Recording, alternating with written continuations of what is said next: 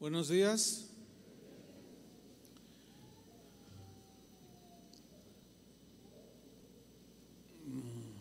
Bien, ¿estamos listos? Muy bien. Vamos a abrir la Biblia o a ver, ahí me sigue en la pantalla, en Lucas 17, 32. Aquí está hablando Jesús. El tema de hoy es, ¿puede un cristiano volver atrás?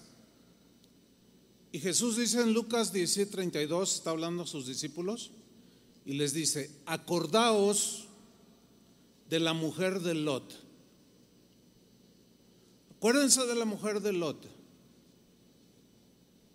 ¿Puede un cristiano acaso en algún momento de su vida volver atrás? ¿Puede un cristiano en algún momento de su caminar mirar hacia atrás para terminar abandonando a Jesús? Esas son preguntas que trataremos de responder en esta mañana. Bien, algunos cristianos responden con un rotundo no.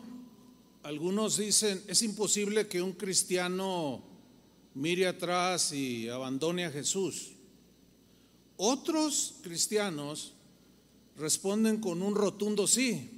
Es decir, sí, un cristiano en algún momento de su vida puede abandonar, mirar atrás y regresar de donde el Señor lo había sacado. Entonces aquí vemos, vemos que hay uh, una contradicción en lo que, en este tema, en lo que algunos cristianos eh, creen. Vamos nosotros a ver lo que las escrituras nos dicen al respecto, porque a fin de cuentas eso es lo que a nosotros nos debe de importar. A veces los, los teólogos este, complican demasiado las cosas. Ayer hablaba con, con un, un, hombre y, me hacía unas preguntas, le dije, ¿dónde leíste eso? No, pues este, leí por ahí algo, le dije, pero eso no está en la Biblia. No, pues es que lo dijo un teólogo. Yo le dije, pues quien lo diga. Entonces, vamos a ver qué dicen las escrituras al respecto. ¿Puede un cristiano volver atrás? Iniciaré con una pregunta o un par de preguntas. ¿Por qué Jesús le dijo a sus discípulos, acuérdense de la mujer de Lot? Tiene que haber una razón, ¿no? ¿Por qué Jesús les dijo esta, eh, esta frase a, a, como una advertencia? No, espérenme, acuérdense de la mujer de Lot. Ahora, cuando ustedes escuchan mujer de Lot, inmediatamente viene algo a su mente, ¿sí o no? Que es lo que vamos a ver. Ahora, cuando Jesús dijo, acuérdense de la mujer de Lot, el versículo que acabamos de leer, hay un contexto. El contexto es lo que viene, es un discurso de donde se saca un texto y el contexto es lo que viene antes y después. Y es muy importante leerlo para saber de qué estaba hablando. Porque eh, cualquier texto de la literatura se puede sacar alguna frase y distorsionarla.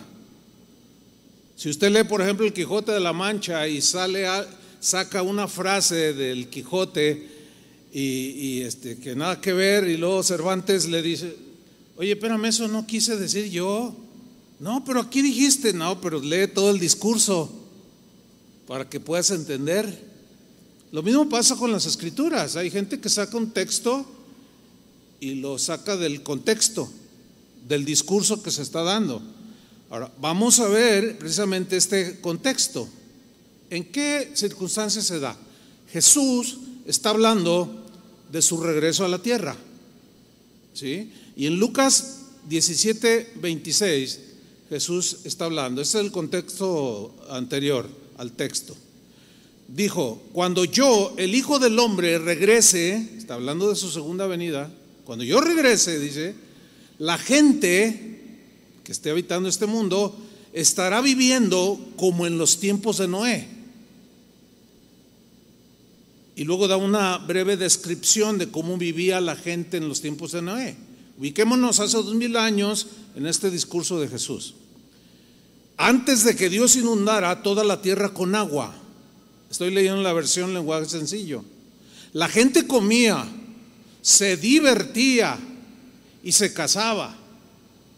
Después no entró en el arca, vino la inundación o el diluvio y toda esa gente, ¿qué le sucedió? Murió. Lo que Jesús está diciendo aquí es que antes de su regreso, la gente viviría afanada en las cosas rutinarias de la vida.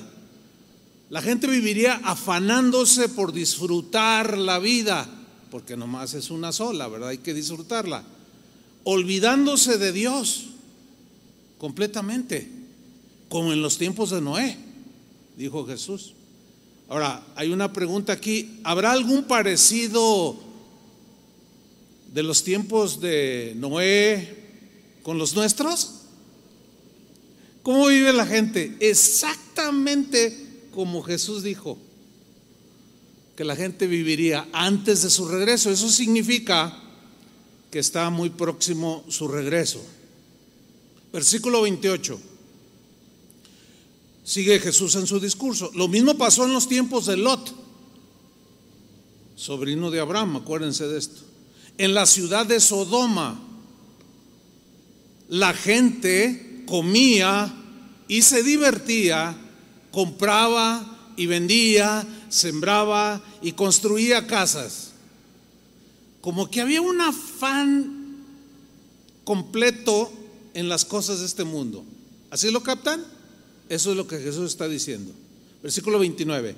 Pero cuando Lot salió de la ciudad, cayó fuego y azufre del cielo y toda esa gente murió. Acuérdense que Jesús está dando este discurso de Noé, de Lot, a sus discípulos y a la gente que estaba ahí escuchándolo. Y luego añade en el versículo 30, dice Jesús, algo así pasará, como en los tiempos de Lot, como en los tiempos de Noé, algo así sucederá cuando yo, el Hijo del Hombre, vuelva otra vez. Si en ese momento alguien está en la azotea de su casa, que no baje a sacar sus pertenencias el que está esté trabajando en el campo que no regrese a su casa. Recuerden que la esposa de Lot se convirtió en estatua de sal por mirar hacia atrás. En la versión Reina Valera, que fue la que leímos al principio, dice, acuérdense de la mujer de Lot. Y aquí lo describe un poco más para que se entienda. Ella miró hacia atrás y algo le sucedió. Y luego añade Jesús en el versículo 33, los que quieran salvar su vida o preservarla o disfrutarla olvidándose de Dios, la van a perder. Mire, yo le creo a Jesús. Los teólogos, pues por más ilustres y entendidos y sabios y estudiados que sean, yo me sigo quedando con la enseñanza de Jesús. No sé ustedes, yo no los puedo obligar a ustedes, pero para mí es muy claro esto. Jesús dice, los que quieran salvar su vida o tratar de vivirla así como en los tiempos, la gente de, los tiempos de Noé y de Lot, nada más, nada más trabajando para, para ganar dinero, comer, comprar su casa, su carro, divertirse. Eso es lo único en lo que piensa la gente. Y algo le pasó a la esposa de Lot por mirar atrás. Ahorita vamos a ver esa historia. Pero los que la pierdan, o sea, que no, no les importe tanto eso, sino que miran hacia la eternidad, se salvarán, dice. Ahora la pregunta aquí es, ¿qué le pasó a la esposa de Lot? Por mirar atrás, ¿qué fue lo que le pasó? Bueno, Génesis capítulo 19, en esa, ahí nos narra la historia de lo que Jesús, a lo que Jesús se refirió. No la vamos a leer toda, algunos cuantos versículos nada más. Pero Dios había decidido destruir a dos ciudades, Sodoma y Gomorra. La razón era porque los habitantes de esas dos ciudades habían rebasado totalmente los niveles más altos de maldad. Los niveles más altos de corrupción, no, México le quedaba chiquito. Los, eh, los, habitantes de Sodoma y Gomorra habían rebasado con muchísimo la maldad y la corrupción. Entonces Dios envía dos ángeles que llegan en la noche a la ciudad de Sodoma, donde Lot vivía. Y cuando los va a entrar, en la entrada de la ciudad, dice que eh, los hospedó, les, los invitó a quedarse en su casa, ellos se rehusaban un poco, pero finalmente aceptaron eh, hospedarse en la casa de Lot. Bien, en el versículo 4 del capítulo 19 de Génesis, Génesis 19, 4, leeré la versión Palabra de Dios para Todos. Ahí nos narra qué sucede después de que se los hospeda. Dice, antes de que los ángeles se acostaran a dormir, todos los hombres de Sodoma, ¿cuántos? Todos. Puede ser una hipérbole, pero, o sea, todos los habitantes de Sodoma, puede ser una, expresión exagerada, sin embargo, o, no, o puede no ser, también hay una discusión así, pero como sea, dice que los hombres de Sodoma, viejos y jóvenes, viejos y jóvenes rodearon la casa de Lot. Versículo 5. Llamaron a Lot y le dijeron, ¿dónde están los hombres que llegaron aquí esta noche? ¿Dónde están? Y miren cómo traduce, la reina Valera dice, sácalos para que los conozcamos. Pero ese verbo conocer es un eufemismo, que es una expresión que trata de minimizar un poco lo crudo de lo que ellos habían dicho. Eso es un eufemismo. Y luego dice, hazlo salir, pero aquí se olvida de eufemismos, esta traducción dice, hazlo salir para que podamos tener relaciones sexuales con ellos. Eran homosexuales violadores. Dice, sácalos, dice, los queremos violar. Eso es lo que están diciendo. Entonces, bueno, Lot se resiste, y luego él sale y hay ahí un estira y afloja y, se ponen muy bravos estos, esta gente y eh, dice que uno de los ángeles extendió la mano y lo volvió a meter a la casa. Entonces los ángeles hablan con Lot y le advierten que debe salir junto, él junto con su familia de la ciudad de, de Sodoma. ¿Por qué? Porque va a ser destruida por causa de la maldad de los habitantes de esa ciudad. Y miren lo que sucedió. Vamos hasta el versículo 12 de Génesis 19, 12. Los dos hombres le dijeron a Lot, o sea, los ángeles, ¿hay alguien más aparte de tu familia aquí?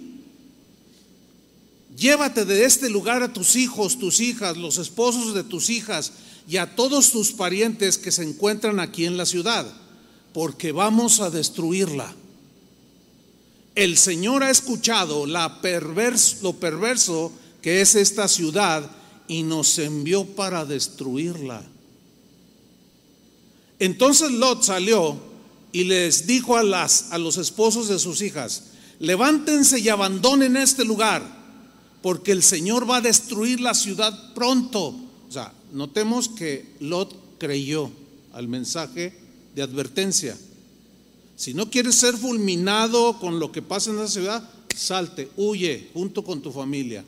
Entonces Lot va con sus eh, yernos, le dice, sálganse, vámonos de aquí porque esto será destruido.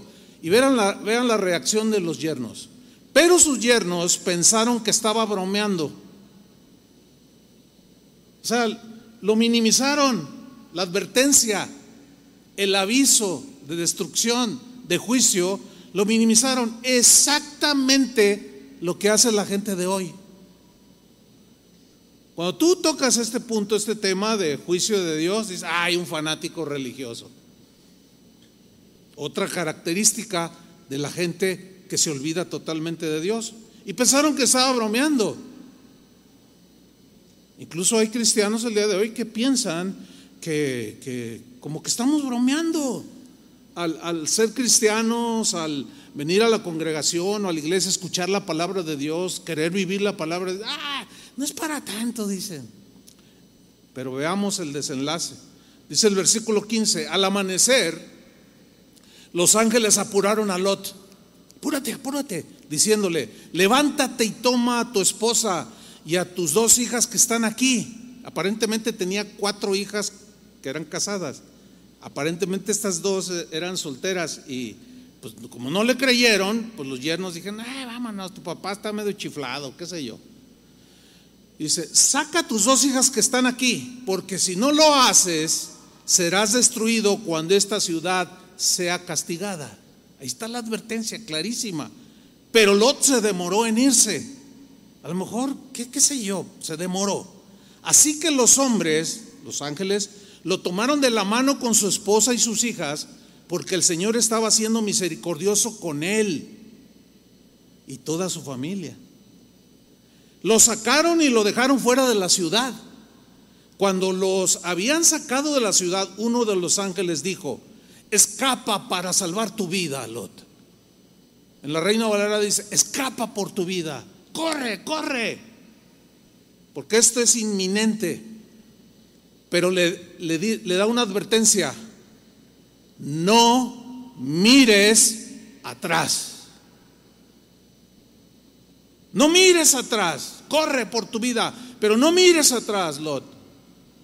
Y no te detengas en ningún valle, corre hacia las montañas, porque si no lo haces, serás destruido. Vamos al versículo 24. En ese momento, Dios hizo caer del cielo una lluvia de azufre encendido sobre Sodoma y Gomorra. Así fue como Dios acabó con las ciudades del valle y sus habitantes y también destruyó toda la vegetación. Y aquí viene el versículo 26 que citó Jesús. Pero la esposa de Lot miró hacia atrás y quedó convertida en estatua de sal. En una ocasión, Jesús en Lucas 9:57 dijo lo siguiente. O dice, dice la historia lo siguiente. Cuando iban por el camino, ahí va Jesús con sus discípulos, alguien le dijo a Jesús, te seguiré a donde, a cualquier sitio que vayas, te voy a seguir. Jesús le contestó, las zorras tienen sus cuevas y ahí pernoctan y duermen, descansan. Y las aves tienen nidos. Pero yo, el Hijo del Hombre, no tengo ni siquiera un sitio donde descansar. Le estaba diciendo, el seguirme a mí tiene un precio. ¿Estás dispuesto? Enseguida en el versículo 59 dice que después Jesús le dijo a otro, primero uno llega y luego le dice a, otro que, está por allí, sígueme, le dice. Pero él, él le respondió, Señor, primero déjame ir a enterrar a mi padre. Ahora, si su padre tenía 40 años y imagínense, si, el promedio de vida en ese tiempo podía llegar hasta los 80, 90, a veces más de 100, hasta 150 espérame 150 años, Señor, para, y luego ya te sigo. Déjame enterrar a mi padre. Y Jesús, la respuesta de él es sorprendente. Le dijo lo siguiente, lo importante, dice en esta versión, es que tú vayas ahora mismo a anunciar las buenas noticias del reino de Dios. Deja que los muertos espirituales entierren a sus muertos físicos. Déjalos dice, versículo 61. Luego vino otra persona y, le dijo a Jesús, Señor, quiero seguirte, yo quiero seguirte, pero primero déjame ir a despedirme de mi familia. ¿Notan, todo tiene que, notan que todo tiene que ver con, con, las cosas terrenales? ¿Sí? Déjame, déjame ir a despedirme de mi familia.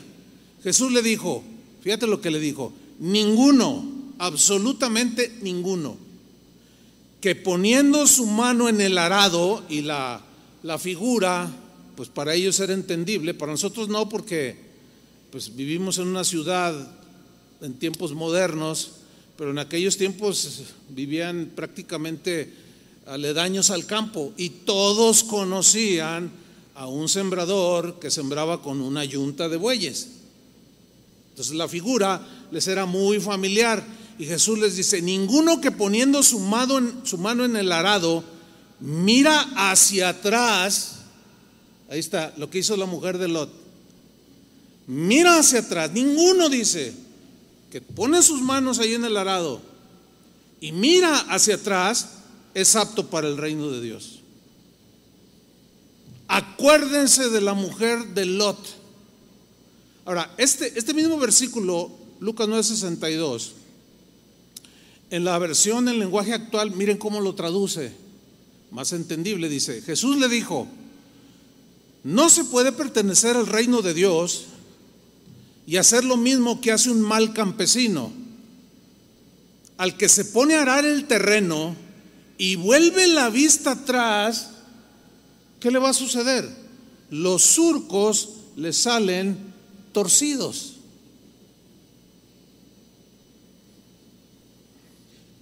En el momento en que un cristiano mira hacia atrás, como la mujer de Lot, como eventualmente un hombre que pone su mano en el arado, es porque hay algo en su corazón que añora las cosas de este mundo. Este mirar atrás no es una mirada momentánea así hacia atrás, no, como cuando vas manejando y a veces haces esto. No, no, no, no, no. Es una mirada que está clavada, fija, de manera constante en este mundo, en las cosas de este mundo, deseando las cosas de este mundo.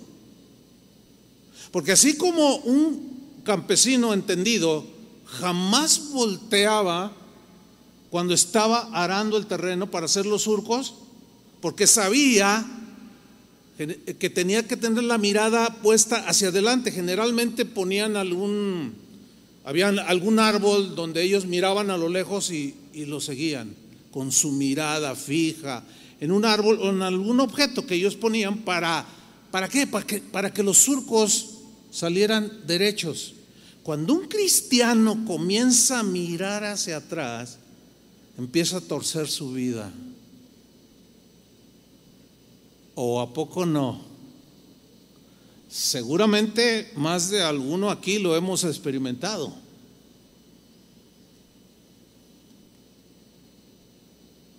Y tenemos las manos en, el arado, estamos con un pie en Cristo, pero otro en el mundo.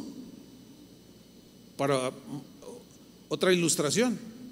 Entonces, este mirar atrás que dijo Jesús es una referencia clarísima a la esposa de Lot.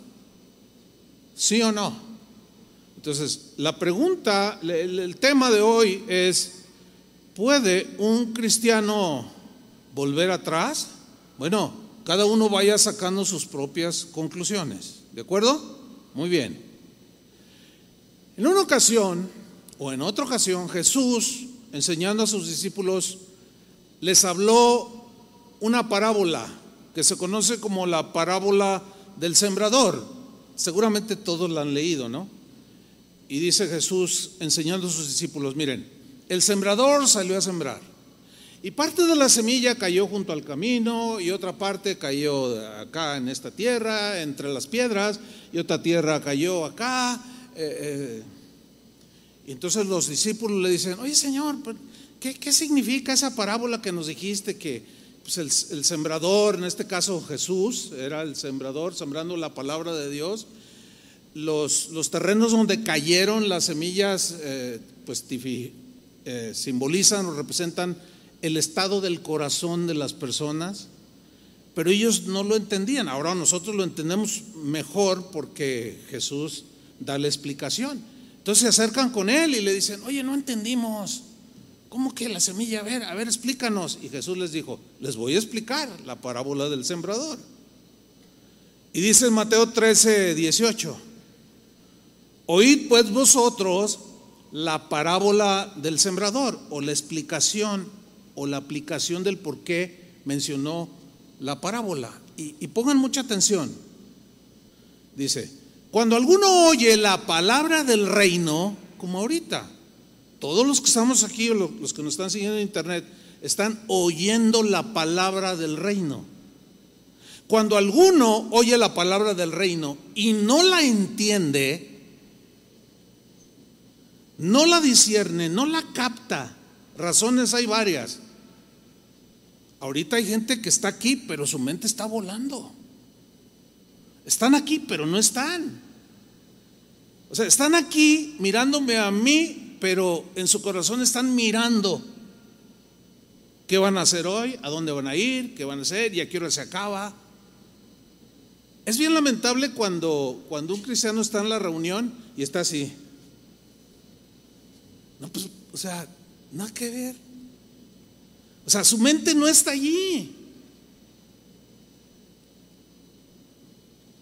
Retomo, cuando alguno oye la palabra del reino y no la entiende, viene el malo, en, la, en otro de los evangelios dice, viene Satanás o sus huestes y arrebata lo que fue sembrado en su corazón. Y esto evita la conversión. Le roba la semilla, dice. Este es el que fue sembrado junto al camino, o la semilla que cayó junto al camino. Luego dice en el versículo 20, y el que fue sembrado en pedregales, este es el que oye la palabra, así como hoy, y al momento la recibe con gozo. Yo, yo puse entre comillas ahí para enfatizar la palabra momento, o sea, oyen la palabra, hay mucha gente así que oye la palabra por primera vez o por segunda o quinta vez, no sé, la oyen, dice, y al momento, así inmediato, la recibe con gozo. Dicen, ay, qué bonito. No, sí, qué tremendo. Ay, el Señor, nuestro Señor, Jesús, mi Señor. Ay, qué bonito mensaje. Ay, eso es para mí. Eso es para mí. Eso que, que que enseñó Jesús es para mí, o eso que estoy oyendo, ay, no, sí, amén, amén, amén, la recibe con gozo. Luego en el versículo 21 dice, pero no tiene raíz en sí. Ustedes saben que cuando germina una semilla, eh, pues empieza, sale el tallo, ¿no? La plantita. Y las raíces están muy débiles. Para fin de que esa plantita o ese tallo se haga un árbol frondoso, tiene que permanecer en humedad, con las condiciones necesarias para desarrollarse. A medida que pasa el tiempo, las raíces, ¿qué, van van, qué va sucediendo? Comienzan a crecer y se empiezan a, empiezan a penetrar la tierra. Esto va haciendo que a la medida que crece el árbol, se va afianzando. ¿sí? Yo recuerdo eh, haber plantado un pino, de ¿han visto esos pinos? No, no, no recuerdo cómo se llaman, que son puntiagudos, pero altísimos, altísimos. De esos hay muchos aquí en Guadalajara. Y yo me acuerdo que, este, pues me gustó en un vivero. Lo compré, pero en tres años ya estaba como de, tres metros, poquito menos. Pero noté algo que unos vecinos que yo alcanzaba a ver como a unos 30 metros, tenían uno igualito, pero ese estaba como de, no sé, 25 metros. Es que crecen altísimos. Entonces yo dije, no, no, este pino no puede crecer aquí. Porque estaba aledaño a la barda con el vecino. Dije, no, no, le va a destruir allí. Entonces dije, lo voy a sacar. Entonces yo lo agarré, según yo, y lo agarré y lo quise, no, ni lo moví. Tuve que contratar a, un jardinero especializado. Hizo un hoyo de más de un metro para poder romper las raíces, cortar las raíces y poderlo sacar. Ya estaba bien sólido. Entonces el que oye la palabra de Dios la recibe con gozo, pero no la vive, escuchen cristianos, no la aplica, le entra por aquí, le sale por acá, nunca va a echar raíces. Nunca va a crecer como un, algo, un árbol fuerte, sólido. No. Pero no tiene raíz, dice, sino que es de corta duración. Así como le llegó y en ese momento se emocionó, ah, sí, sí, como el que llegó y le dijo, seguiré a donde quiera que vayas. Ah, ¿en serio? Mira, las zorras tienen cuevas, las aves, yo no, a veces me duermo abajo de un, de un, árbol. ¿Estás dispuesto a, a seguirme a pesar de todo lo que implique seguirme? Y así como que, bueno, ah, no, pues que no eres rey. Y pues el, rey vive en un palacio, ¿no? Y pues yo, quiero estar en el palacio. Ay, mira que. Así somos, ¿verdad? Pero sigamos aquí con la, con la parábola. Pero no tiene raíz en sí. Pongan atención. Pero creció. Floreció. Quiere decir que tenía vida, ¿no?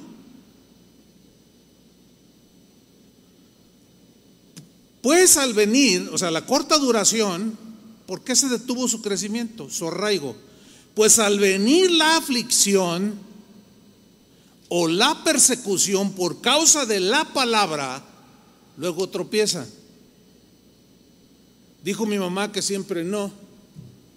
No, sí, sí, para ser cristiano, eh, esto consiste, en esto consiste, no, pues, pues así como que no, no, como que ya no me gusta ser cristiano. Luego tropieza, o sea, se, detiene su, crecimiento, porque alguien que tropieza cae y ya no se puede mover porque se fracturó los brazos. Hay un tropiezo ahí y empiezan a mirar atrás. No, no, no, pues yo antes de ser cristiano no tenía tantos problemas. Todo el mundo me aplaudía y ahora se burlan de mí y hasta en internet me, me hacen memes y no, me siento bien feo. Entonces, no, pues así como que se, pues sí, la palabra es bonita, ay, sí, me acuerdo cuando la, ay, qué bonito, pero no, no, se burlan de mí, hay aflicciones, me persiguen, se burlan. ¿Se acuerdan de Timoteo que vimos hace ocho días? Igual que Timoteo, que estaba temeroso, ¿por qué? Por la aflicción, por la persecución que estaba padeciendo en ese momento y Pablo se entera de que Timoteo está en un peligro que podía llegar a negar a Jesús. Por eso le dijo a Timoteo, no, no, no, no, no te acobardes, Timoteo. Dios, Dios nos ha dado poder y fuerza para resistir. Sufre penalidades como buen soldado de Jesucristo, porque el que lo negare, él también lo negará. Hace ocho días hablamos, ¿puede un cristiano negar a Jesús? ¿Cuál fue la conclusión? Si no, ¿qué sentido tiene la advertencia de Pablo? a Timoteo. No tiene ningún sentido. ¿Para qué le dice algo que no es posible, según algunos creen? Entonces Timoteo estaba a punto de volverse atrás y terminar negando a Jesús. Y Pablo lo anima a que persevere hasta el fin. Dice, mira, Dios en su promesa de, de sostenerte es fiel y no se va a negar y va a cumplir. Pero si tú permaneces en Él, si tú andas como Él anduvo, yo conozco casos, tal vez algunos de ustedes los han, los han visto, pero yo conozco casos donde la desilusión, la frustración, la amargura, algún evento difícil en la vida de algún cristiano ha provocado o provocó que este cristiano volviera a mirar atrás. Conozco muchos casos. Pecados que habían sido dejados atrás cuando nacieron a, esa nueva vida, pero los volvieron a retomar.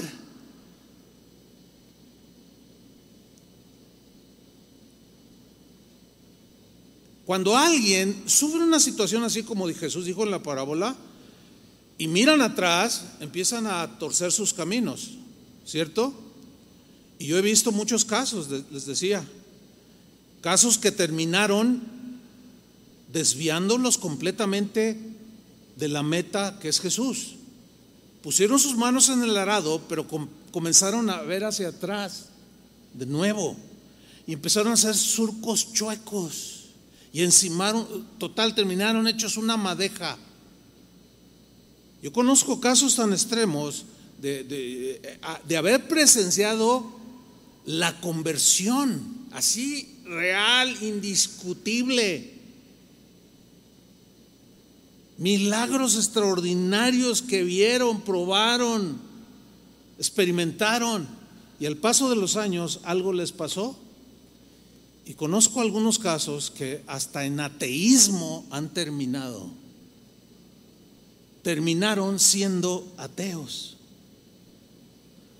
Claro, los que dicen que un cristiano no puede mirar atrás, dicen, no, es que nunca fueron cristianos. esa es una manera muy simplona de, de decir eso, pero a mí me consta gente de 20 años, 25, que mostraron todas las evidencias de un, seguidor de Cristo, pero que ahorita ya no están y algunos son ateos. Ya hasta abrieron su página en internet y hablan de Jesús, se burlan de Jesús. No, pero a nosotros los cristianos nos bajan de tarados, de gente que no piensa, fanáticos, gente cerrada, retrógrada. Y dicen un montón de tonterías. Yo me quedo pasmado, porque yo los vi, los conocí.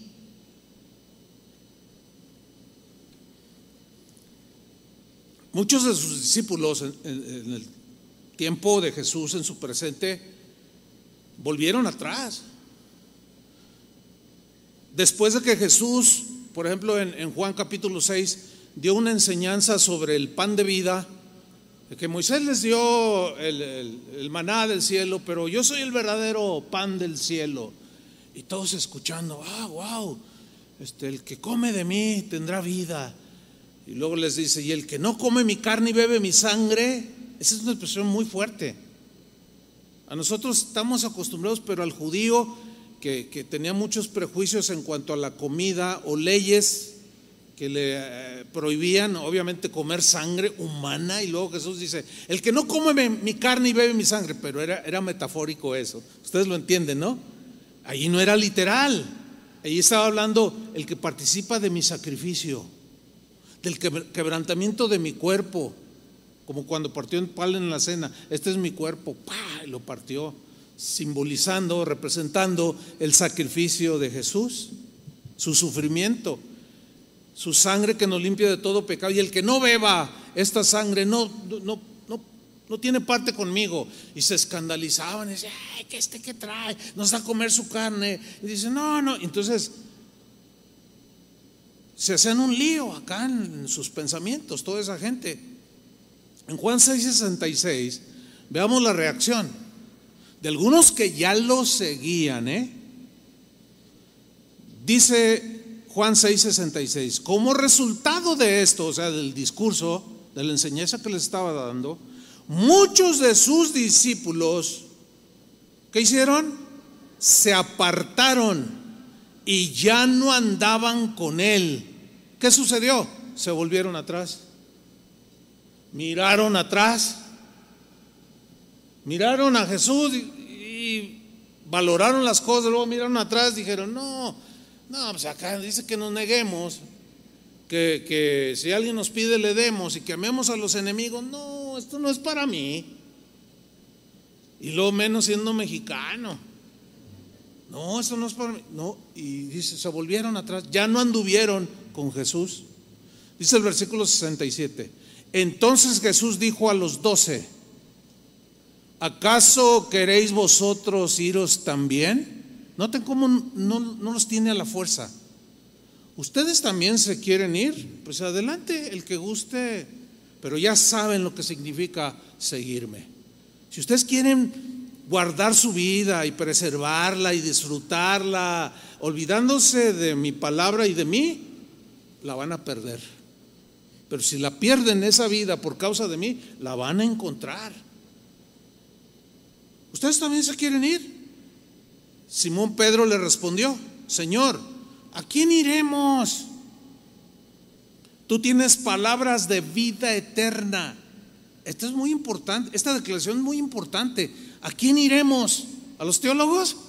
¿A los encumbrados? ¿A los eruditos? bueno, tienen lo suyo, no hay que negarlo, pero a veces dicen cada cosa, a veces contradicen de manera tan, tan penosa y tan temeraria el mensaje de Jesús. No, bueno, ahí dijo, pero es que, ¿quién sabe? Y empiezan con sus rollos acá, teológicos.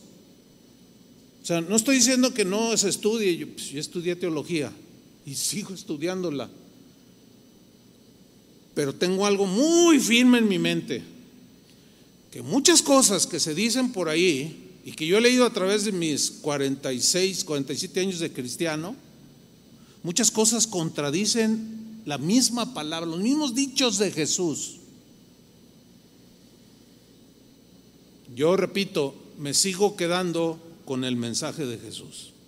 ¿A quién voy a ir? Pues aquí dicen estos, unos dicen que no, que no, un cristiano no verdadero no puede volver atrás. Otros dicen que sí, y hay una, eh, hasta debates en internet y, se pelean. Y dicen, no, lo que pasa es que tú eres un ignorante y se, ofenden. Y, una peleadera y la gente los ve y muchos se confunden. Miren, no nos hagamos un lío, vamos a lo que dijo Jesús y ya. ¿Se acuerdan hace ocho días el mensaje? Dos cosas al final del mensaje. Solo dos cosas. Por cuanto no has, no has, eh, has guardado mi palabra y no has negado mi nombre. Nada más. Y cuando Jesús les dice, acuérdense de la mujer de Lot, por algo les dijo.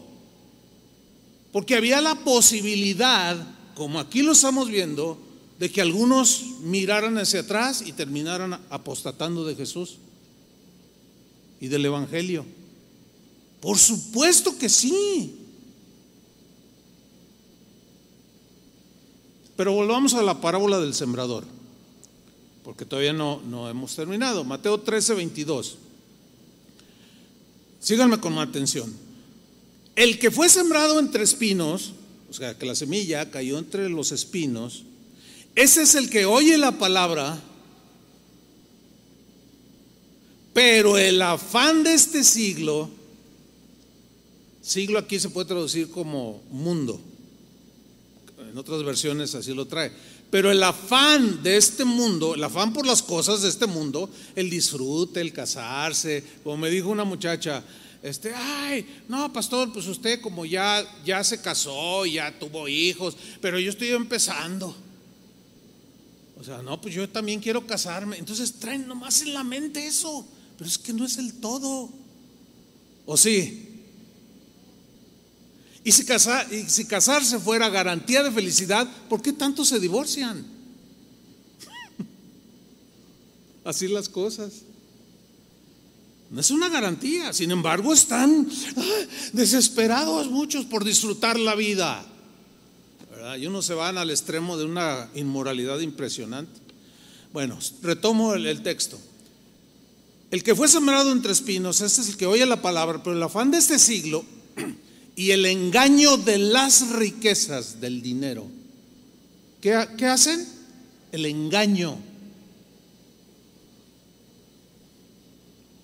¿Qué hacen? Ahogan la palabra y se hace infructuosa. Esto yo, yo lo veo porque a mí me gusta la jardinería y tengo plantas y árboles. Y, algunos de ustedes, este, a veces no, no, quiero decir porque luego, pastor, le quiero regalar este, esta planta y siempre me regalan. Pues me gusta, pero yo mismo he visto cómo he plantado algunas plantas abajo eh, eh, de algunos arbustos, pero crecen demasiado y no la dejan crecer. Y termina mal. Ahogan la vida de esa planta que está para vivir dándole el sol, otras son de sombra, otras de media sombra, etcétera. Entonces aquí dice, el engaño de las riquezas ahogan la palabra, no la dejan respirar y se hace infructuosa. Hubo un cristiano en los tiempos de, Pablo el apóstol, bueno, hubo muchos, pero me voy a referir a uno. Ese cristiano se, llamaba Demas. Yo quiero que leamos una de las cartas más pequeñas del Nuevo Testamento, si no la más corta, Filemón, nada más tiene un capítulo, Filemón 1.24. Aquí Pablo le escribe a un cristiano llamado Filemón.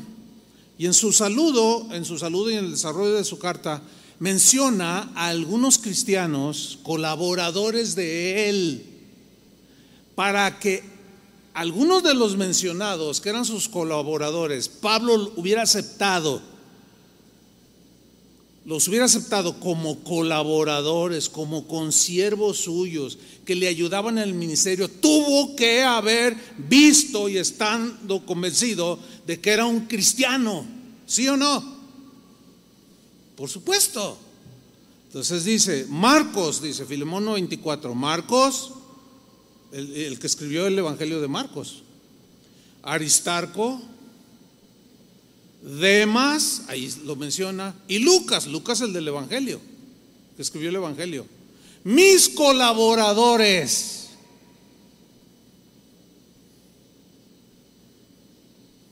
Ellos participaron conmigo en la difusión del Evangelio y sufrieron las persecuciones que yo mismo sufrí. Y predicaban lo mismo que yo y vivían lo mismo que yo y participaban de la cena del Señor, igual que yo. Ellos eran consiervos míos, y ahí, menciona Demas.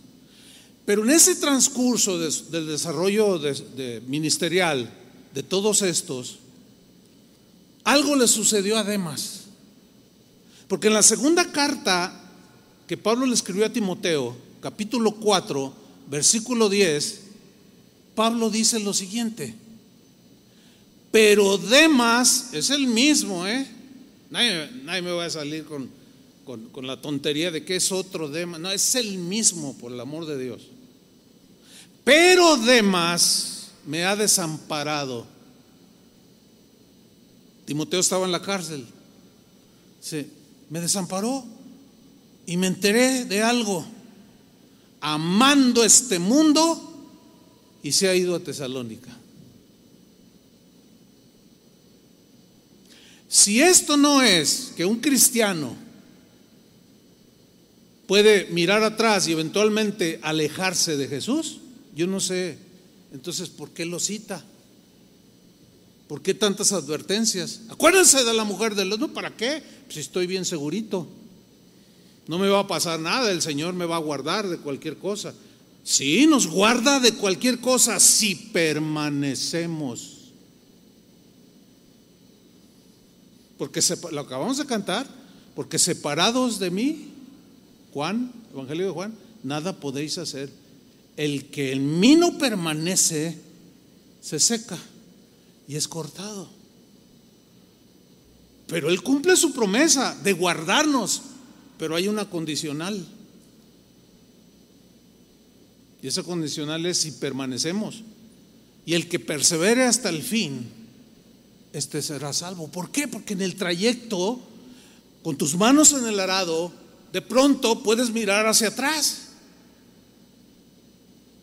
¿Qué es lo, que les está sucediendo? Bueno, y lo que ha sucedido a través de toda la historia a muchos cristianos. El día de hoy yo he notado un mirar atrás en hombres y mujeres de, nuestro siglo XXI. Miran atrás, ya son casados, tienen hijos, agarran su computadora o su, o su teléfono abren el Facebook y comienzan a buscar a la novia de la secundaria o al novio. Y lo demás ya es historia, ya sabemos cómo han terminado.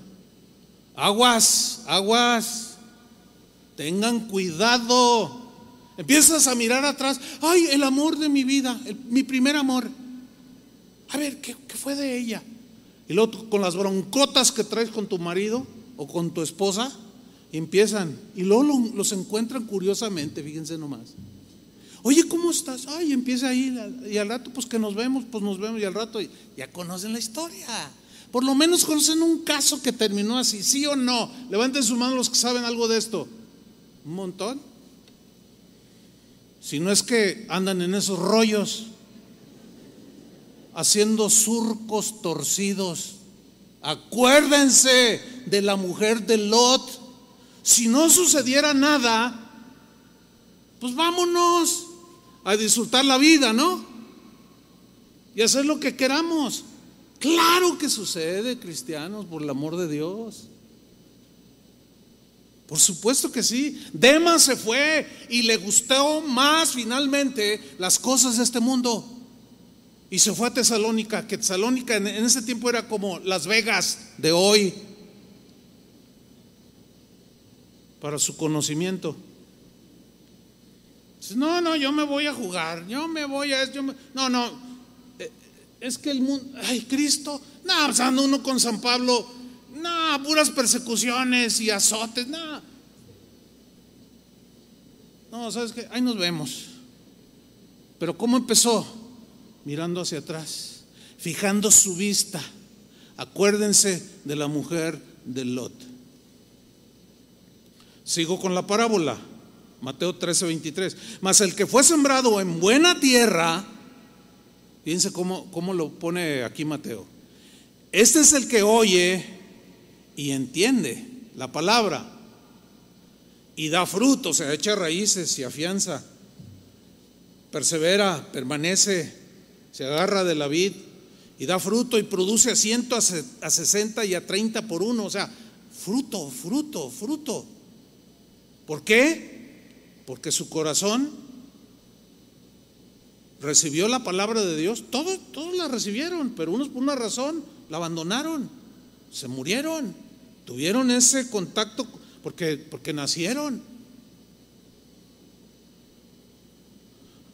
Pablo dijo en, eh, bueno, en Lucas, antes de, mencionar eh, lo de Pablo, Lucas uno de los colaboradores de, Pablo, en su Evangelio, en el capítulo 8, versículo 15, dice respecto a, lo que Mateo dice del que fue sembrado en buena tierra. Lucas lo transcribe de esta manera, o lo escribió de esta manera. Mas el que cayó en buena tierra, o sea, la semilla que cayó en buena tierra, un corazón abierto, dispuesto noble para recibir la palabra de Dios, creerla, abrazarla y no soltarla. Mas el que cayó en buena tierra, estos son los que con corazón bueno y recto retienen la palabra oída. Aquí retener es, eh, la, la, palabra en griego ah, tiene la idea de abrazarse de algo y no soltarlo. y dan fruto. Y fíjense cómo, cómo Lucas lo pone aquí. Y dan fruto. ¿Cómo? Con perseverancia. porque permanecen. Y de pronto pasa algo así a un lado, eh, estoy hablando metafóricamente, y tienes la tentación de mirar, pero dices, no, tengo mis manos en el arado. No, no, no, no voy a mirar, porque puedo torcer mi vida, puedo torcer el futuro de mi familia, puedo torcer eh, la vida de mis hijos, todo porque quiero mirar atrás. En Colosenses 3.2, Pablo dijo algo importante. Dijo lo siguiente, poned la mira en las cosas de arriba.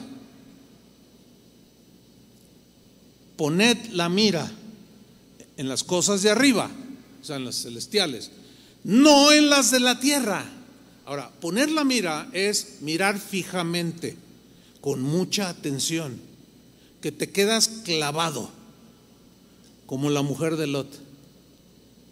Acuérdense de la mujer de Lot, que van huyendo y claramente la orden de parte de Dios era, pero no volteen para atrás, ninguno voltee para atrás, sigan huyendo Huyan, dice, dice la escritura, de esta perversa generación. Pero no miren atrás. Hay un peligro. Y van huyendo y Lot, no miren atrás. él como, como el líder de la familia, y corran, corran. Y su esposa así como, pero, ay, mis pinturas.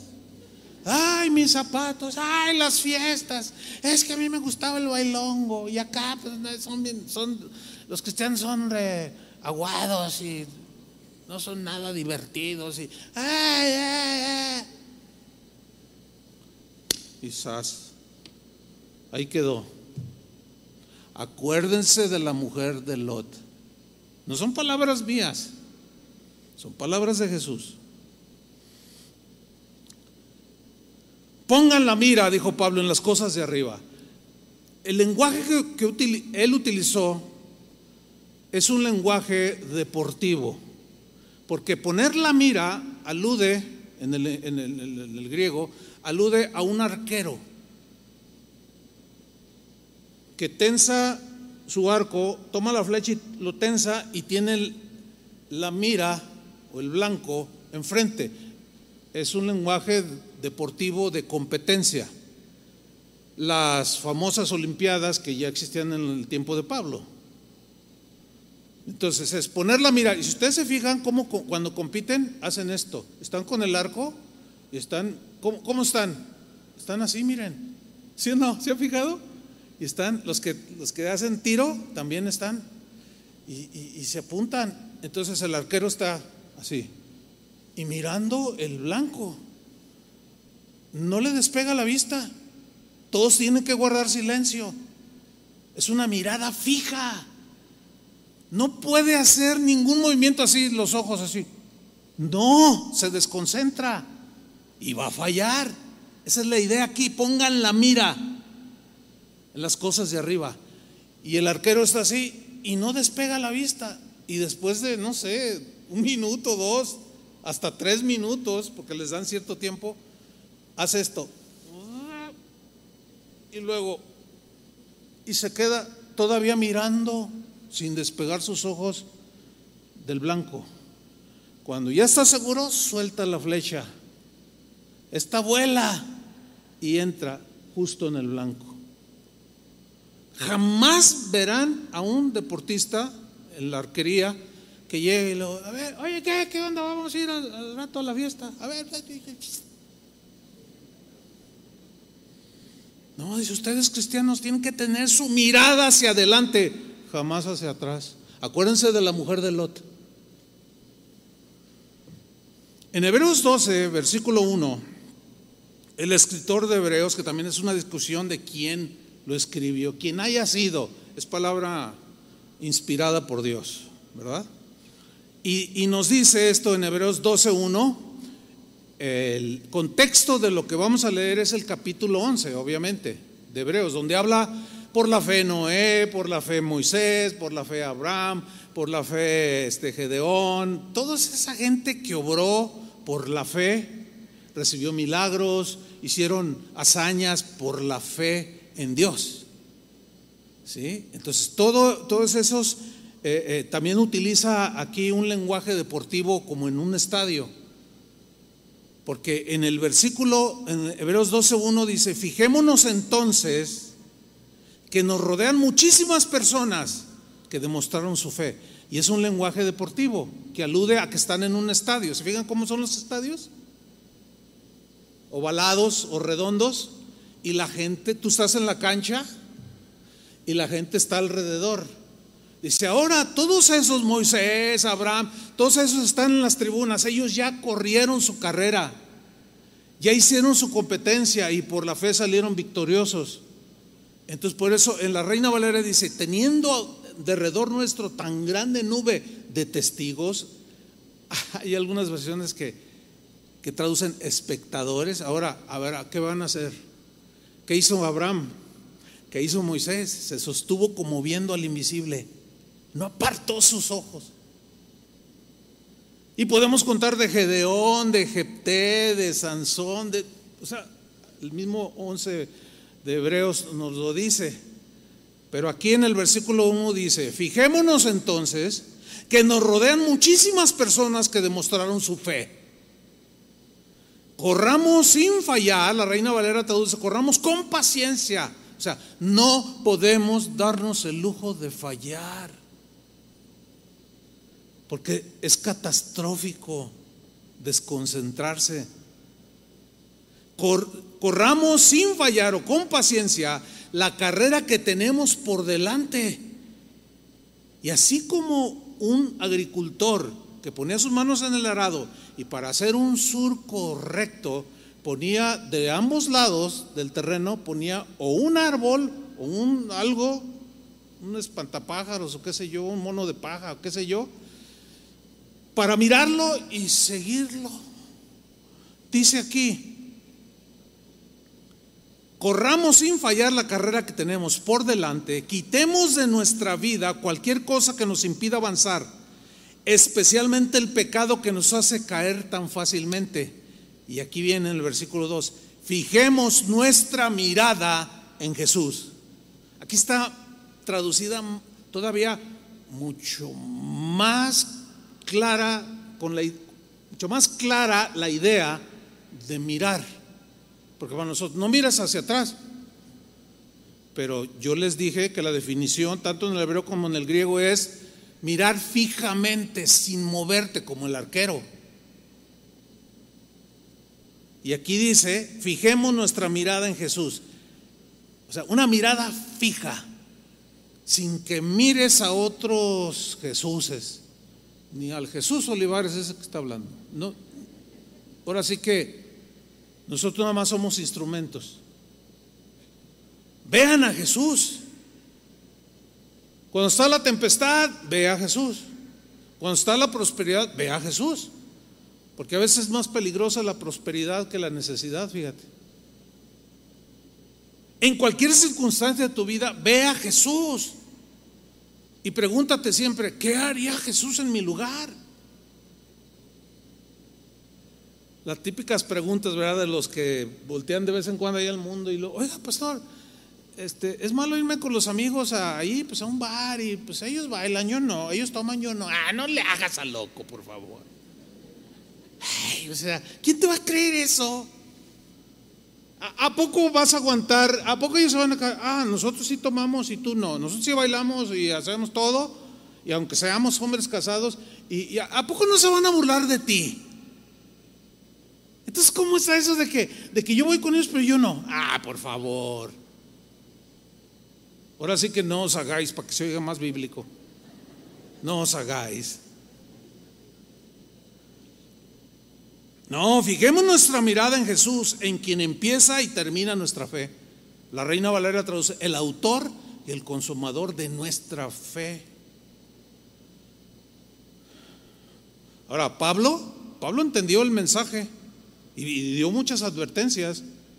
Y una de ellas está, precisamente se la da a Timoteo en, en la primera carta de Timoteo capítulo 4, versículo 1.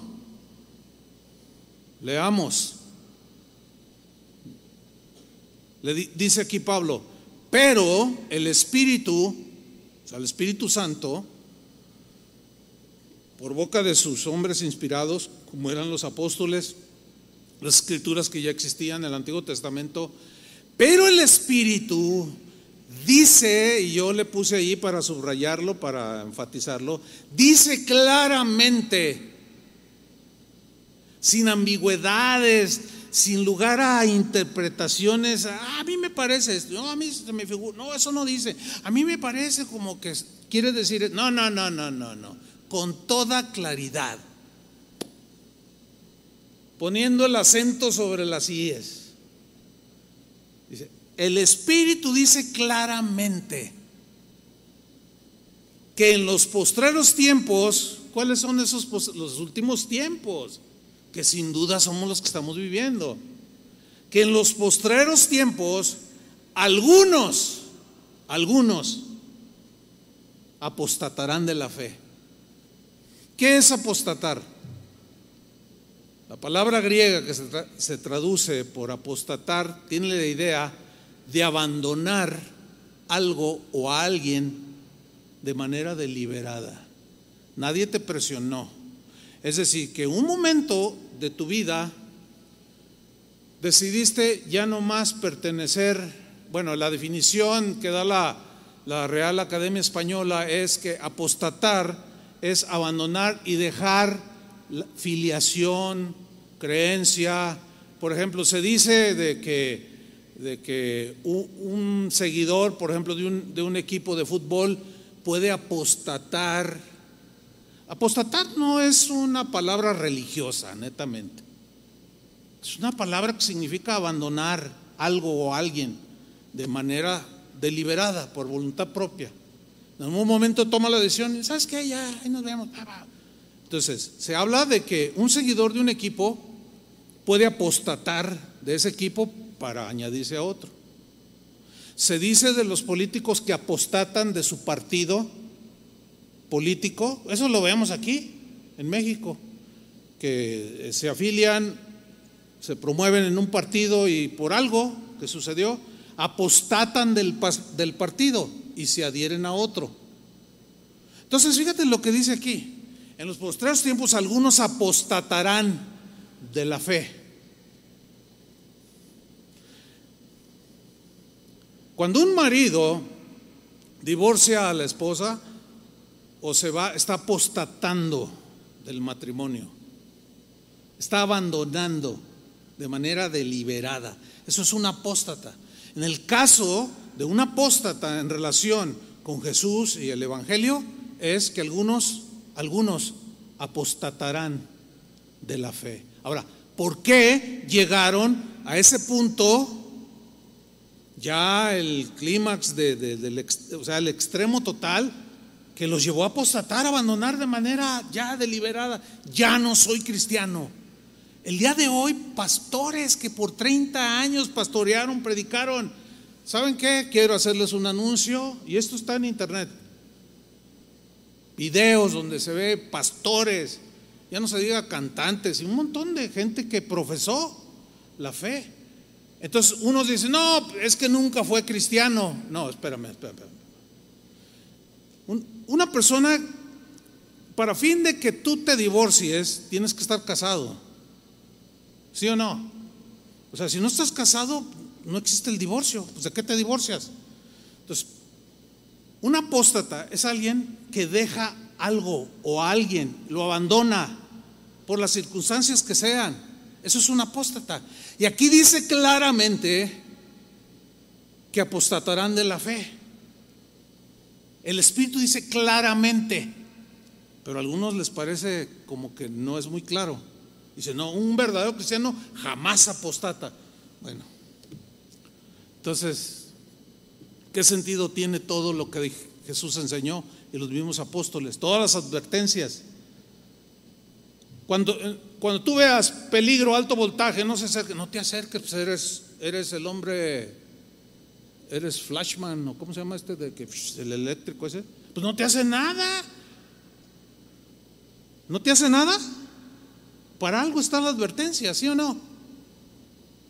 Una vez andando ya en, la Patagonia Argentina, fuimos a ver un glaciar, se llama Perito Moreno, es una, es una cosa impresionante. Y puedes descender al nivel de donde está pues, pues el mar, ¿no? Donde está el glaciar. Oye, pues vamos. Y cuando vamos descendiendo, está un letrero de dos por dos, enorme, claro. Y decía, peligro. Si usted rebasa esta línea, su vida corre peligro. Aléjese. Y, y pues se veía todo tranquilo. Oye, pero pues aquí cuál peligro. Y empieza uno a razonar. Entonces llega un guardia y dice, ya leyeron, ¿verdad? Está claro. Digo, no, no, sí, pues no, no, no tenemos intención entonces de, de, ir más abajo. Estaba todo calmado. Entonces se me ocurre preguntarle, le digo, oiga, pero, pero fue a propósito, no, no fue una ocurrencia, fue a propósito. Le digo, oiga, ¿a poco hay gente que con semejante letrero de advertencia se baja. Me dice, pues busca en internet para que vea cuántos se han muerto. Le digo, ¿y en qué consiste? O sea, el peligro, yo lo veo bien. Dice, mire, le voy a explicar. Y, y bueno, curiosamente me tocó verlo en vivo. Dice, mire, ¿ve esas paredes inmensas, los glaciares? Le digo, pues sí, porque tú lo miras así son como edificios, se desgajan. Es como si un edificio colapsara y cae en el agua y provoca un mini tsunami de agua que está no sé cuántos grados bajo cero o, a punto de congelación. Esa ola es un tsunami, es una ola que si usted está al borde de ahí, lo cubre, lo mete con tres minutos que usted, aunque no le haya lesionado, usted se congela y se muere. Y después fui a internet, no, pues hay un montón de historias. Claramente decía. Y bueno, ya estábamos ahí, subimos y estábamos viendo aquel hielote, hielotote, y de repente empieza a tronar, hermano. Yo lo tengo grabado en video. Empezó a tronar, pero de una manera realmente espectacular. O sea, que te entra un hermano. Mi esposa dice, ay, todo, pues la gente que estaba ahí empezó, y cae un pedazo de hielo, y nosotros vimos cómo provoca una ola que arrasa con todo y al, y al romper jala todo hacia adentro. Claramente el Espíritu Santo dice que algunos apostatarán de la fe, escuchando espíritus engañadores y a doctrinas de demonios. Por eso yo les he dicho, tenga mucho cuidado lo que ve en internet. No, que vi la predicación. Eh, es bueno preguntar, ¿eh? Porque hay cada cosa que se dice en internet. Y si usted no tiene la solidez, usted es una semilla recién germinadita, y usted empieza a ver cosas que dicen algunos que violan flagrantemente la palabra de Dios, usted corre un gran riesgo que al escuchar estos espíritus engañadores, estas doctrinas de demonios, usted termine abandonando a Jesús. Termine abandonando la fe. Algunos cristianos dicen que es imposible que un cristiano apostate de la fe. Y ellos citan estos textos, son de los favoritos de, los que creen que un cristiano no, no puede alejarse, mirar atrás y ellos citan Juan 10, 28. ¿Qué dice Juan 10, 28? Está hablando Jesús y dice, y yo les doy vida eterna. Dicen, vida eterna es vida eterna. Dice, yo les doy vida eterna. Y yo creo eso. Y no perecerán jamás. Yo creo eso. Y ni nadie las ni nada ni nadie las arrebatará de mi mano. Yo creo eso. ¿Ustedes también lo creen? Ah, muy bien. Versículo 29. Mi padre que me las dio, o sea, las ovejas, es mayor que todos. Y nadie las puede arrebatar de la mano de mi padre. Ahí está. Ahí está. Un cristiano jamás podrá volver atrás y mucho menos apostatar de la fe. Aquí está. Pero volvemos a lo mismo de los contextos. Si nos quedamos ahí, pues dice eso que parece como que que da la impresión que dice, hagan lo que hagan, vivan lo que vivan, sean como sean, no les va a pasar nada. Todas esas advertencias de peligro y todo eso es nomás para, pues ahí se me ocurrió inspirarlos algunos para que las escribieran, pero a ustedes no les pasa nada. Ahora, esto que acabo de leer es cierto. Yo lo creo. Estas promesas de Jesús me dan y nos deben de dar una tremenda seguridad de nuestra salvación. ¿Están de acuerdo conmigo? Estamos seguros de nuestra salvación. Nada me puede arrebatar de la mano del Señor si permanezco en Cristo, si persevero, porque Él no se va a negar, pero tampoco me va a tener a la fuerza. Y como Dios nos dio la capacidad de decidir, y de voltear a ver lo que nos, dé nuestra gana, pero si queremos seguir a Jesús, no podemos volver atrás. Porque si vemos atrás, no vamos a permanecer en Jesús y nos vamos a secar y nos corta y adiós. Acuérdense de la, de la mujer de Lot.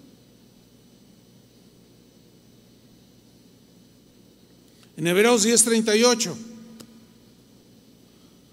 dice así, pero el justo, o sea, el que ha creído, el que ha sido eh, convertido ya a Cristo, ha recibido la palabra de Dios, ha recibido a Cristo como su Salvador, pero el justo dice, por la fe vivirá o vivirá, dice en esta versión al día, pero el justo vivirá por la fe. Pero luego añade una frase.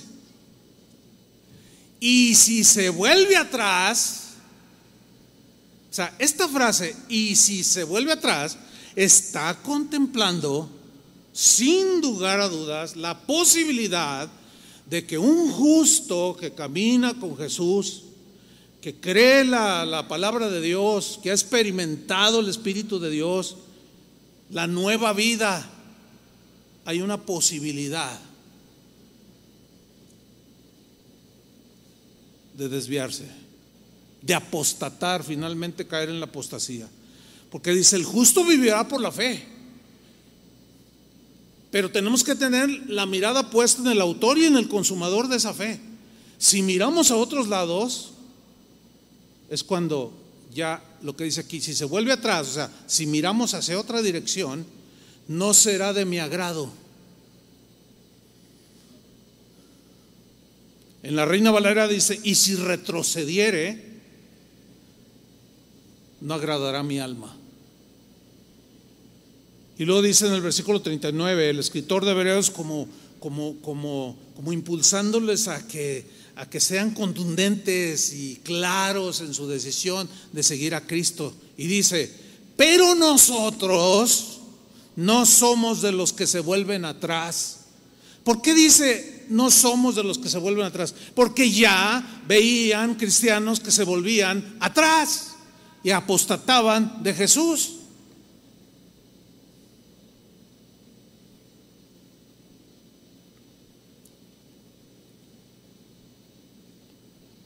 Pero nosotros no somos de los que se vuelven atrás y acaban por perderse. Si no somos de los que tienen fe y preservan su vida. Preservar es permanecen ligados a. Por eso Jesús dijo, y el que persevere hasta el fin, este será salvo. O sea, somos salvos si nos mantenemos.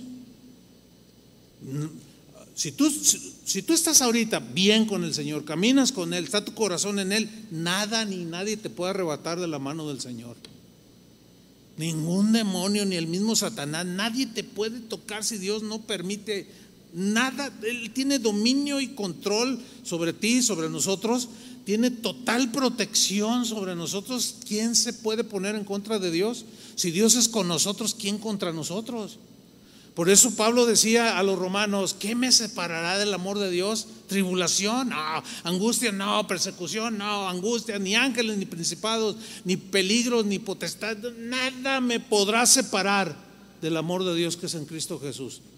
Pues claro, porque imagínate el Todopoderoso contigo y protegiéndote si permaneces. El que habita al abrigo del Altísimo morará, pero ¿y si no habitas? si no perseveras, si no permaneces, no es Dios el que te está desechando. Eres tú mismo por mirar atrás y mirar otras cosas. Acuérdense de la esposa de Job. Termino con esto, segunda de Pedro 2.20. Pedro lo entendió igual que Pablo, como le explicó Jesús, él mismo lo oyó de sus mismas palabras. Y él dice aquí en 2 de Pedro 2.20, hablando de aquellos que habían recibido a Cristo, que habían caminado con Él, pero algo les pasó, miraron atrás y adiós. Dice aquí, ciertamente, si habiéndose ellos escapado, ellos aquí son, no tengo todo el tiempo para leer el contexto, pero si usted lo puede hacer en su casa, ellos son gente que se apartó y volvieron a la vida de antes, pero habían caminado con Jesús. Habían hasta predicado el Evangelio. Ciertamente, si habiéndose ellos escapado, habiendo huido de las contaminaciones del mundo, de la corrupción del mundo, ¿cómo fue que escaparon y huyeron de esa contaminación del pecado? Por él o por medio de él conocimiento del Señor y Salvador Jesucristo. ¿Por medio del qué? Del conocimiento. O sea, ellos que, se escaparon, habían escapado por medio del conocimiento del Señor y Salvador Jesucristo. Algunos dicen, este, no, pues era un conocimiento intelectual, era un conocimiento parcial, pero resulta que la palabra griega epignosis es la que aparece aquí, conocimiento del Señor, y epignosis significa conocimiento pleno, íntimo, profundo, total de Jesucristo. Cualquier otro significado que le den los que por ahí andan diciendo otras cosas, están agrediendo de manera, de manera vergonzosa y engañosa que un cristiano no se puede volver atrás.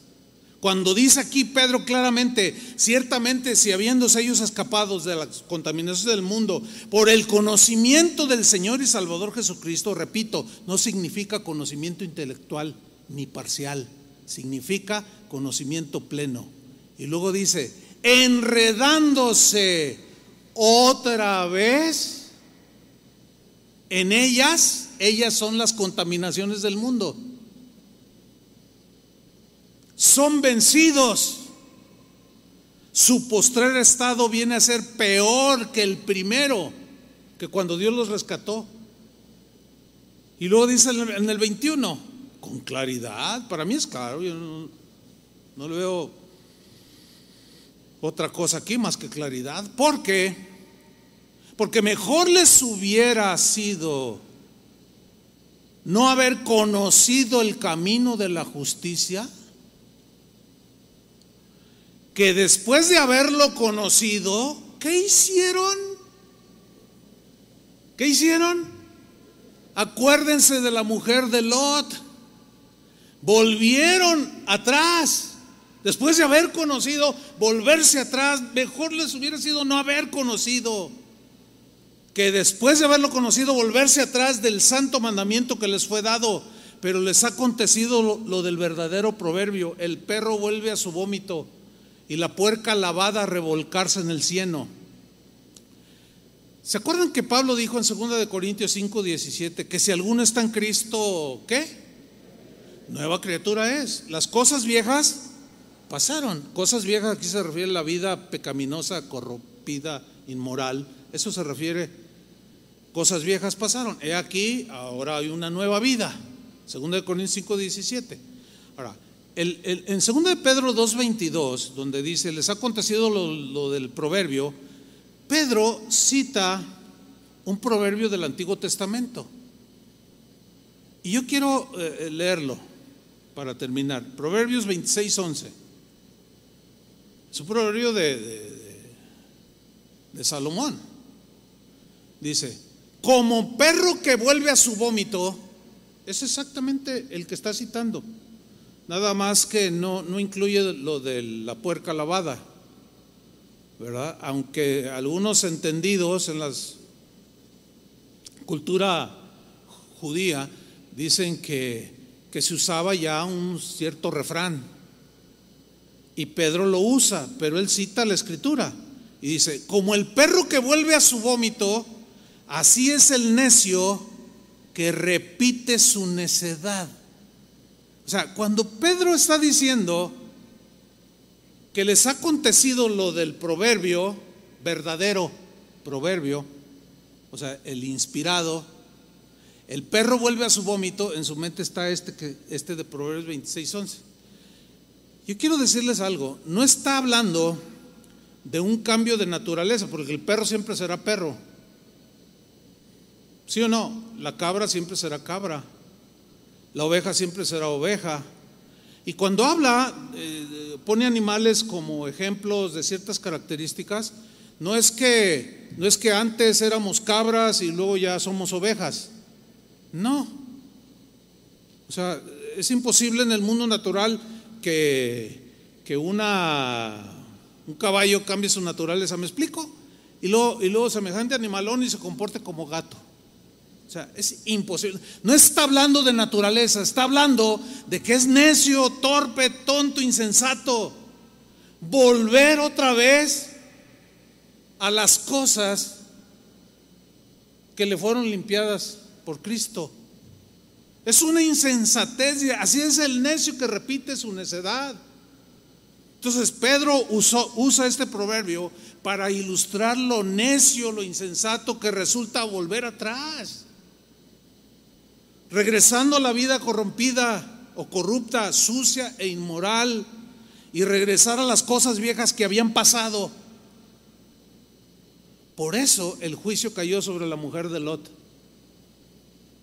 Porque el Señor los quería, eh, no solo era una liberación de la destrucción, sino la salvación de su alma.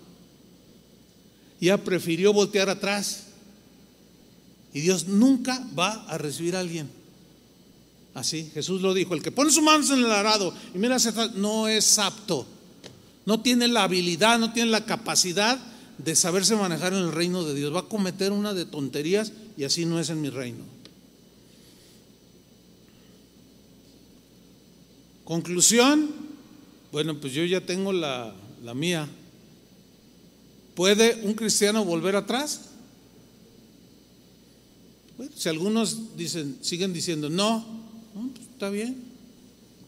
Ahora sí que Dios te ayude. Porque eso ha llevado a muchos, no, pues si no me pasa nada, a tener una vida licenciosa. Miren, el primer contacto que yo tuve con cristianos fue cuando yo estaba en la preparatoria. Yo tenía como 16 años, entre 16 y 17. Yo me convertí a los 20 años. Pero el primer contacto que yo tuve con cristianos fue cuando yo estaba en la prepa. Dos compañeros en mi salón eran cristianos. Y eventualmente eh, me decían, oye, te invitamos a, nosotros vamos a un grupo, decían, no decían iglesia, vamos a un grupo, bueno, es una iglesia como la que está aquí enfrente. Yo estaba en la prepa 3 y enfrente hay una iglesia que se llama la Biblia Abierta. Dice, nada más que los que los de aquí de enfrente, esos están, están bien mal. Y yo, pero tú por qué dices que están mal? No, pues que nosotros somos los chidos. O sea, nosotros somos los de adeveras. Ah, bueno, pero pues en ese entonces yo vi un mundano. Pues yo los miré así como. Ah, y, pero noté algo. Se emborrachaban igual que todos. Maldecían igual que todos. Hacían sus diabluras con las muchachas igual que todos. Pasaron los años, salí de la prepa, llego, a mis 20 años, me convierto a Cristo. Al otro día de, de, mi conversión, yo me acordé de esos, de esos. Y dije, híjoles, estos no son cristianos. O sea, un día de convertido y yo, yo dije, no, pero ¿cómo? Estos, me acordé de, de esos compañeros, dije, no, estos no son cristianos. Bueno, y así quedó. Pasaron como tres años. ¿Qué cree un día en un evento, en una congregación aquí? Voy entrando y no me los encuentro de frente. Y me hacen, Olivares. ¿Qué haces aquí? Le digo, ya soy cristiano. ¡Ay, gloria a Dios! Y en eso le digo, a ver, vengan, ven, quiero hablar con ustedes muy seriamente. No, no, no, a ver, ¿qué, qué, qué traes? Ustedes no son cristianos. No, si somos, confesamos a Jesús. Sí, pero ¿por qué hacen todo lo que nosotros hacíamos? Ustedes no son cristianos. Sí somos, lo que pasa es que ahora estamos en las manos del Señor y nada nos toca. Ah, o sea que pueden hacer lo que les dé su gana y ustedes no, nunca la apostasía ni nada de nada los va a tocar. Ustedes siempre van a estar bien protegidos. Sí, porque así dijo Jesús. Esa fue la primera vez que yo me enteré que hay cristianos que dicen que un, que un cristiano no se puede volver atrás. Eran licenciosos con toda la extensión de la palabra, escudándose en que un cristiano no puede, no puede volver atrás. Acuérdense de la mujer de Lot. Oremos. Señor, gracias por la palabra que es viva y eficaz, sin duda. Señor, la advertencia ahí está. Tu mensaje fue, acuérdense de la mujer de Lot. ¿Qué le pasó a la mujer de Lot? Tu instrucción, tu mandamiento era, no miren atrás. Sigue siendo exactamente la misma advertencia. Cristianos, hijos de Dios, no miren atrás. Miren fijamente a Jesús. Padre, en el nombre de Jesús, de tu Santo Hijo Jesús, por los méritos de Cristo sabemos que somos salvos, que no es por obras para que nadie se gloríe, pero esa salvación que alcanzaste para nosotros es valiosa, preciosa, y no podemos contrastarla. O servimos a Dios o las riquezas, o al mundo o a Cristo, o al César o a Dios. Pero no podemos estar entre dos pensamientos y justificarnos aún con tu misma palabra, Señor. Ahí está la advertencia. Ayúdanos, Señor. Ayúdanos para no ser negligentes e insensatos y volver a la vida antigua de la cual tú nos sacaste. Puestos los ojos en Jesús, eso es lo que nos va a mantener, en el autor y en el consumador de la fe. Ayúdanos, Señor. Ayúdanos. Pablo alentó a Timoteo a no negar a Jesús, porque si lo negaba, Dios lo negaría delante de los ángeles del cielo. Y el mensaje de Jesús fue claro y es claro. El de Pablo también, el Espíritu dice claramente, y el de Pedro también, clarísimos. Señor, ayúdanos, danos de tu gracia, en el nombre de Jesús. Póngase de pie. Por medio de este canto, muéstrele al Señor su convicción.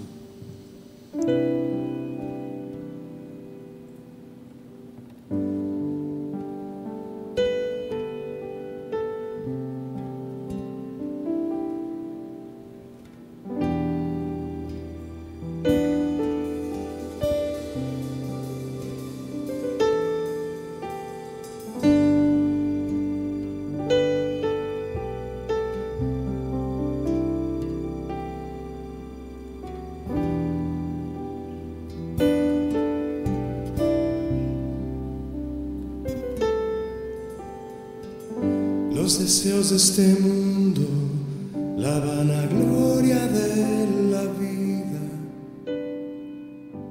desvían el corazón lejos de ti. Qué gran desafío es hacer tu voluntad, vivir en santidad para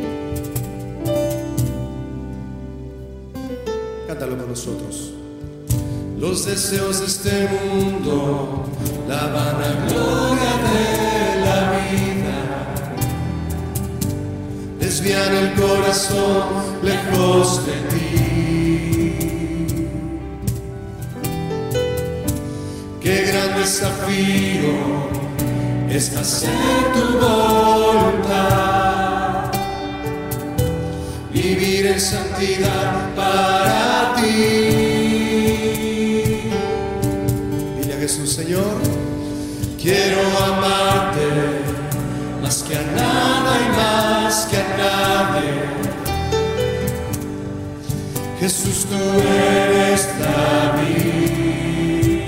Separado de ti, Señor, separado de ti, nada puedo hacer.